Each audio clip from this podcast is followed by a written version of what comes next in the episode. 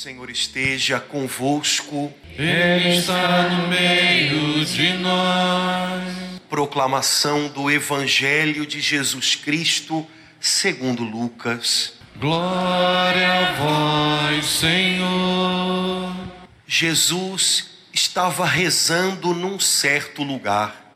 Quando terminou, um de seus discípulos pediu-lhe: Senhor, ensina-nos a rezar como também João ensinou a seus discípulos.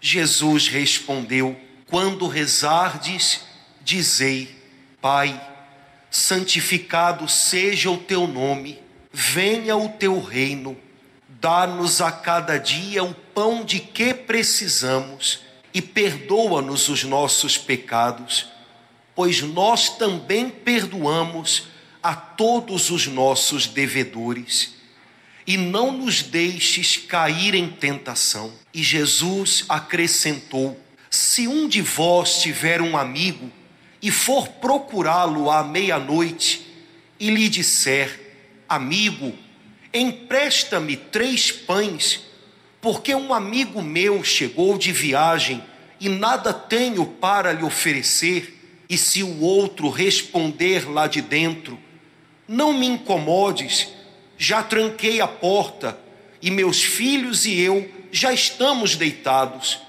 Não me posso levantar para te dar os pães. Eu vos declaro, mesmo que o outro não se levante para dá-los, porque é seu amigo, vai levantar-se ao menos por causa da impertinência dele e lhe dará quanto for necessário.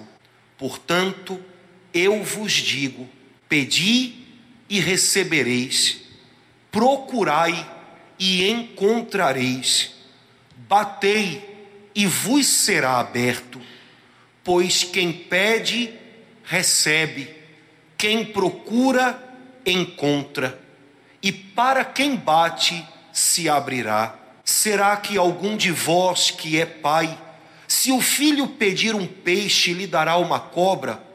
Ou ainda, se pedir um ovo, lhe dará um escorpião?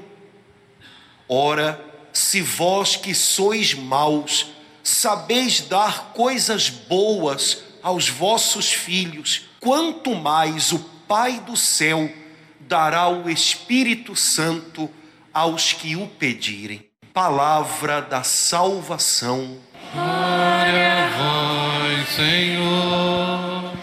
Irmãos queridos, o trechinho do Evangelho que nós ouvimos na Santa Missa hoje começa dizendo assim: Um dia Jesus estava rezando num lugar e por perto estavam os seus discípulos. E a gente pode imaginar como é que devia ser ver Jesus rezando, ver, quem sabe de longe, quem sabe os discípulos estavam um pouquinho escondidos, ver Jesus conversando com seu pai. E isso deixou os discípulos de uma tal maneira encantados, que quando Jesus terminou de rezar, um deles pediu: Senhor, agora ensina a gente a rezar. A gente quer falar com Deus do jeito que você fala. A gente quer ouvir a Deus do jeito que você ouve. A gente precisa, Senhor. Irmãos, dois mil anos se passaram e a gente continua precisando ouvir a Deus. A gente continua precisando aprender a rasgar o coração diante de Deus. E aquilo que Jesus ensinou aos seus discípulos há dois mil anos continua valendo. Jesus deu a eles algumas lições de oração que a gente precisa colocar em prática na vida da gente. Jesus disse assim: primeira coisa, quando vocês rezarem, digam a Deus, Pai. Esse é o jeito de Jesus falar com Deus. Esse tem que ser o jeito da gente. Jesus veio a esse mundo para nos fazer filhos de Deus, para que a gente aprendesse com Ele a viver como filhos de Deus.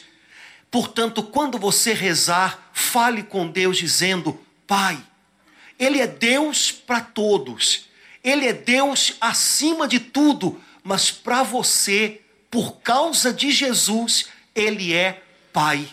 Quando Ele olha do céu e ouve você chamando por Ele, Ele escuta voz de filho, voz de filha. E é assim que você precisa aprender a falar com Ele. A gente não precisa ter medo de falar com o Pai. Nós temos medo de inimigos, pessoas que podem nos fazer mal. Mas desse Deus que tem coração de Pai, a gente só pode esperar amor. Mesmo quando às vezes é difícil entendê-lo, sempre é amor. A gente pode confiar de todo o coração. Ele é Pai. Não tenha medo dele.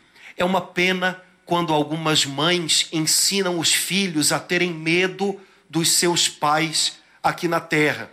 Há mães que têm filhos muito levados e dizem assim para o filho: Olha, quando o seu pai chegar, eu vou dizer para ele. Aí o filho, quando o pai chega, tá, parece um, um soldadinho, com medo de uma bronca do pai. É uma pena. Nós precisamos aprender a não ter medo, mas a confiar seja nos nossos pais aqui na terra, muito mais no nosso Pai do céu. A melhor coisa do mundo é ser filho. A gente passa a vida inteira querendo ser mais alguma coisa. A gente se perde querendo ser doutor, chefe, patrão, excelência, qualquer outra coisa. Só que o mais importante a gente já é. Quando Deus olha para mim, ele vê um filho. Eu já contei para vocês aqui na igreja a história da Juju. Lembram da Juju? Juju tem quatro anos. E uma vez disse para a mãe dela, alguns meses atrás: Mamãe, não quero que você me chame mais de princesa, porque a mãe chamava ela de princesa. Não quero que você me chame mais de Juju, porque a mãe chamava de Juju. Não quero. E aí, tudo que a mãe a chamava, não quero que você me chame de mais nada disso. E quando a mãe perguntou, mas por que, minha filha? Do que, que você quer que eu chame você então? Então, ela, há quatro anos, ela disse para a mãe: me chama de minha filha, porque a coisa que eu mais gosto no mundo é ser sua filha. Juju, com quatro anos, aprendeu alguma coisa que às vezes a gente não entende a vida inteira. A melhor coisa do mundo é ser filho, é não ser órfão, é não estar sozinho. Quando Jesus diz para você, quando você for rezar, diga, Pai. Ele está dizendo para você: existe alguém no céu que é por você, que se importa com você, de quem você não precisa ter medo, alguém em quem você pode confiar todo o tempo. Ele se preocupa, ele escuta, chame por ele todo o tempo, Pai. Depois Jesus diz: quando você orar, fale com ele assim: venha o teu reino, venha o teu reinado e venha hoje sobre a minha vida. Irmãos, onde Deus governa, aí Deus conduz. Existem pessoas muito ansiosas, preocupadíssimas sempre. Como é que eu vou fazer? Como é que vai ser? Eu não tenho essa solução e aquela outra e aquela outra. Se você precisa de uma solução para amanhã, se você precisa saber como dar conta de tantos desafios durante essa semana, sua ansiedade não resolve nada. Onde Deus governa, aí Ele conduz, Ele dirige. Hoje, abra o seu coração diante de Deus e diga: Senhor, venha o teu reino aqui, agora. E aí peça ao Espírito Santo que mostre para você o que hoje na sua vida não está debaixo do reinado, do governo de Deus. Aquilo que você também já perdeu o controle, ponha nas mãos do seu pai. Deixe ele controlar o que você não pode controlar. A gente não consegue controlar tudo, não dá. E debaixo do governo de Deus, hoje, você vai entender quais são os próximos passos que ele pede de você. De vez em quando eu peço ao meu Pai do céu que me dê uma dica do que, que Ele quer de mim nos próximos anos. Eu queria tanto saber, mas Ele nunca me dá bola nessas horas. Mas todas as vezes que eu peço, Pai, o que, que o Senhor quer de mim hoje? Todas as vezes que eu pergunto isso, ele responde: Meu Pai do céu se preocupa comigo hoje. E se ele reina, governa sobre mim hoje, se eu busco a vontade dele para mim hoje, se me importa o que ele quer, o que ele pede de mim hoje, ele vai conduzir a minha vida. Eu não preciso ter medo desse dia chamado amanhã. Pai, me ensina a perdoar para que eu seja perdoado também. Pai, não deixe o meu coração se encher de amargura. Pai, não deixa eu ressentir, sentir de novo o que eu já senti antes. O que já doeu, não deixa doer de novo, para que perdoando eu também seja perdoado. Jesus ensina a gente a rezar pelos nossos relacionamentos. Se há um relacionamento na sua vida hoje, na sua casa, com seus filhos, com a sua esposa, com seu marido, em que você sente que há um laço de rancor, de amargura, peça ao Pai. Ele ensina você a perdoar. Perdoar não é difícil quando a gente busca entender com Deus como é que se faz isso. Sem Ele é impossível. A nossa natureza humana ferida, ela guarda. E há pessoas que pensam que o maior tesouro que elas têm são as suas mágoas. Vou carregar para o caixão, aquelas histórias que a gente já ouviu. Essa eu vou guardar comigo até no caixão. Ai, esse não pode ser o nosso maior tesouro, nossas mágoas. Pai, me ensina a perdoar para que eu seja perdoado. Depois, Jesus dá mais algumas dicas. Segundo, seja insistente na oração. Insistir na oração não é sinal de incredulidade. Desistir da oração, sim. Eu fico imaginando quanta coisa boa nós ainda não recebemos de Deus, porque desistimos de orar antes do tempo. Oramos um dia, oramos no segundo, no terceiro, esquecemos. No quarto, achamos que Deus não está ouvindo. E quanta coisa se perde. Orai sem cessar, batei e a porta se abrirá. Há uma tradução que diz: batei até que a porta se abra. E enquanto ela não abrir, não pare de bater. Eu sei que nenhum de nós aqui fez isso quando era criança, mas há crianças que têm uma brincadeira sem graça, mas a criança acha engraçado. Vai para a porta do vizinho e sai correndo. Ninguém aqui fez isso. Pois sabem, irmãos, que parece que às vezes a gente faz isso no céu. A gente bate e sai correndo. Viver em oração, cultivar espírito de oração, é cultivar amizade com Deus, sintonia com Deus, é cultivar esse exercício de estar na presença de Deus, não se afastar da presença de Deus em nenhum momento. Isso é bater até que a porta se abra. Exteriormente, muitas vezes temos coisas para resolver e corre para cá e corre para lá, mas o coração tem que estar na presença de Deus. Isso é bater até que a porta se abra. Eu sei que eu trabalho, eu sei que eu faço mil coisas, mas eu sei mais ainda que se o Senhor não edifica, meu trabalho é só agitação, é só barulho, é só correria. Cultivar a presença de Deus, a lembrança a experiência da presença de Deus todo o tempo, não sair da presença de Deus a toda hora. Isso é viver em oração, isso é bater até que a porta se abra. Caso contrário, se a gente não cultiva essa vida interior com o Senhor, a nossa vida exterior é só atrapalhação. Batei até que a porta se abra. Deus nunca deixa de responder. Nem sempre Deus responde fazendo aquilo que a gente achava que tinha que ser. Há pessoas que, quando oram, oram e já dão uma ajudinha. Senhor, olha, vou te dar um conselho. Senhor, desse jeitinho aqui vai melhor. Mas Deus sempre responde. Nem sempre Deus nos impede de passar pela cruz. Às vezes, nossas orações são orações nas quais nós pedimos isso: Senhor, afasta a cruz, Senhor, me faz passar por outro caminho, não por esse caminho, porque eu estou vendo lá adiante uma cruz.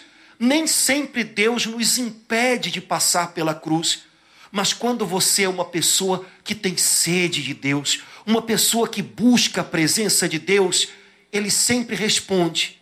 E aí, à medida em que você avança em direção à cruz, Ele vai mostrando a você que você é capaz de passar por ela ele vai dando a você a força do Espírito Santo para que você passe pela cruz. Porque além da cruz, irmãos, há muitas coisas. Adiante da cruz, há muitas coisas. Nem sempre Deus nos impede de passar pela cruz. Mas quando nós oramos, Ele nos responde e nos enche com o seu Espírito Santo para que a gente tenha forças para passar pela cruz. Existem cruzes na nossa vida que só passam quando a gente passa por elas. E quando você é uma pessoa de oração, de coração unido ao Senhor, Ele é a sua força. Nenhuma cruz impede você de sentir o amor de Deus. Nenhuma cruz torna Deus distante. Nunca, nunca. Bata até que a porta se abra. Sua melhor companhia, sua melhor amizade é sempre esse Deus que mora aí em você. Busque a Ele, ande com Ele, ore, tenha sede, cultive sede de Deus dentro de você. Ele é fiel e ele se dá àqueles que o buscam. Quando o nosso Senhor Jesus diz: Batei e a porta se abrirá. Eu não sei se vocês têm imaginação boa, a minha é fértil. Nem sempre isso é bom, mas ela é muito fértil. Sabe o que eu imagino? Uma porta fechada e eu batendo nessa porta. Eu não consigo ir adiante porque a porta está fechada. Está fechada para mim.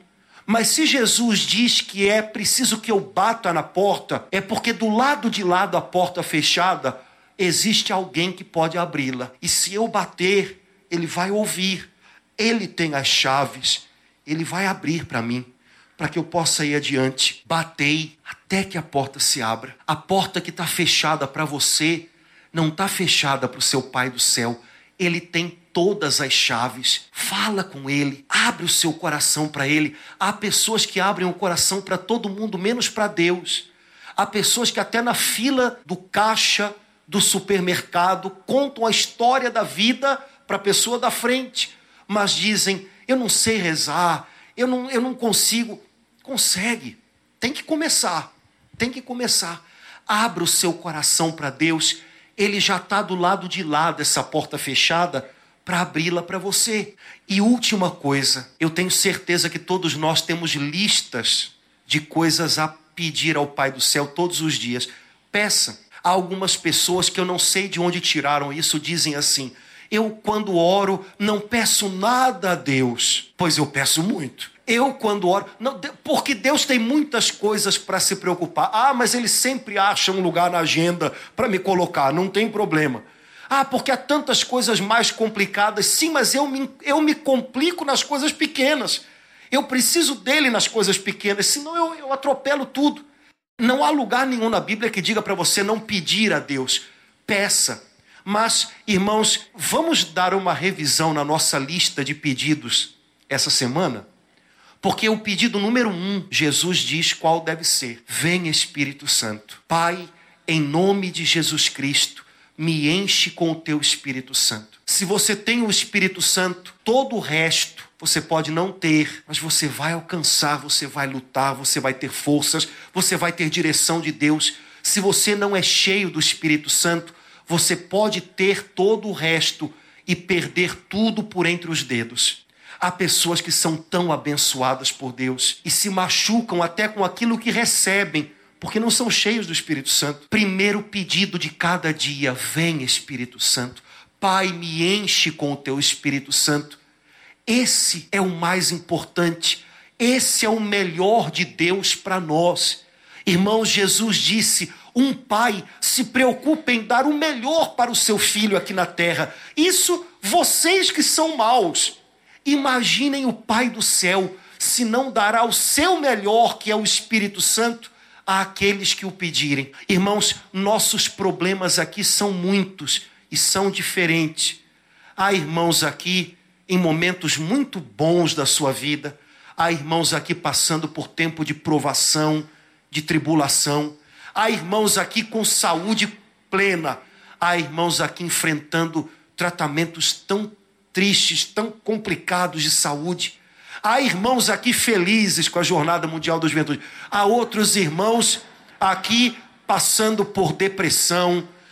Nós temos tantas coisas, tantas coisas. Há irmãos aqui lutando para se levantar, quem sabe de um vício que teima em voltar. Eu não sei qual é o tamanho ou qual é o nome da sua dor, da sua dificuldade, da sua tristeza, mas Jesus nos diz hoje que a resposta de Deus é sermos cheios do Espírito Santo. Irmãos, nós nos enchemos com tantas coisas, com as nossas ideias, com as nossas opiniões, com os nossos apegos, com as nossas manias, com os nossos sonhos, com os nossos planos, com as nossas prioridades. Quando nós somos cheios do Espírito Santo, nós somos cheios dos sonhos de Deus, dos propósitos de Deus da fortaleza de Deus, da sabedoria de Deus, do melhor de Deus. Cada dia, cada dia, busque a presença do Senhor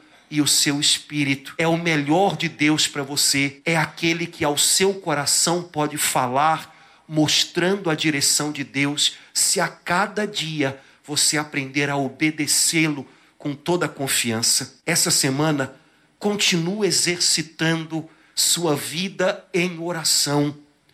Veja, orar de vez em quando é bom, mas não é o bastante. É preciso ter uma vida de oração.